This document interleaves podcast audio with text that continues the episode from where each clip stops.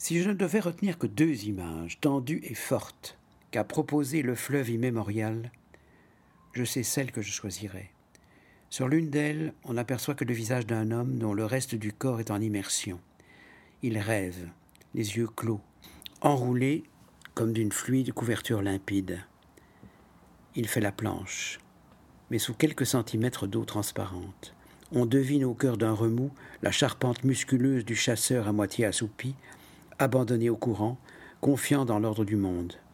Il pourrait être mort, ce guerrier à et ce ne serait alors que l'ultime reflet qu'il offrirait ainsi de lui-même avant de couler à pic, laissant au poisson carnivore le soin de faire sa toilette, c'est-à-dire de dévorer sa trace, son souvenir même.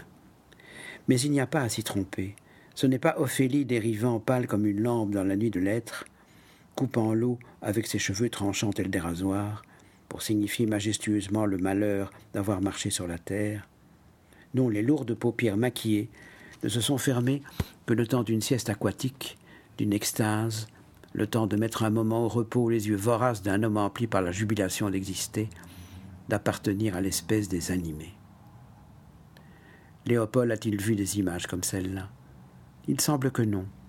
Mais la chose est difficile à affirmer de manière assurée, puisqu'on sait qu'il lui arrivait de céder certaines photos prises par lui à des ethnologues de rencontre, lorsqu'il les avait précédées dans les régions que ceux-ci comptaient parcourir, et qui n'étaient même pas effleurées par l'envie de les commenter, de les légender lui-même.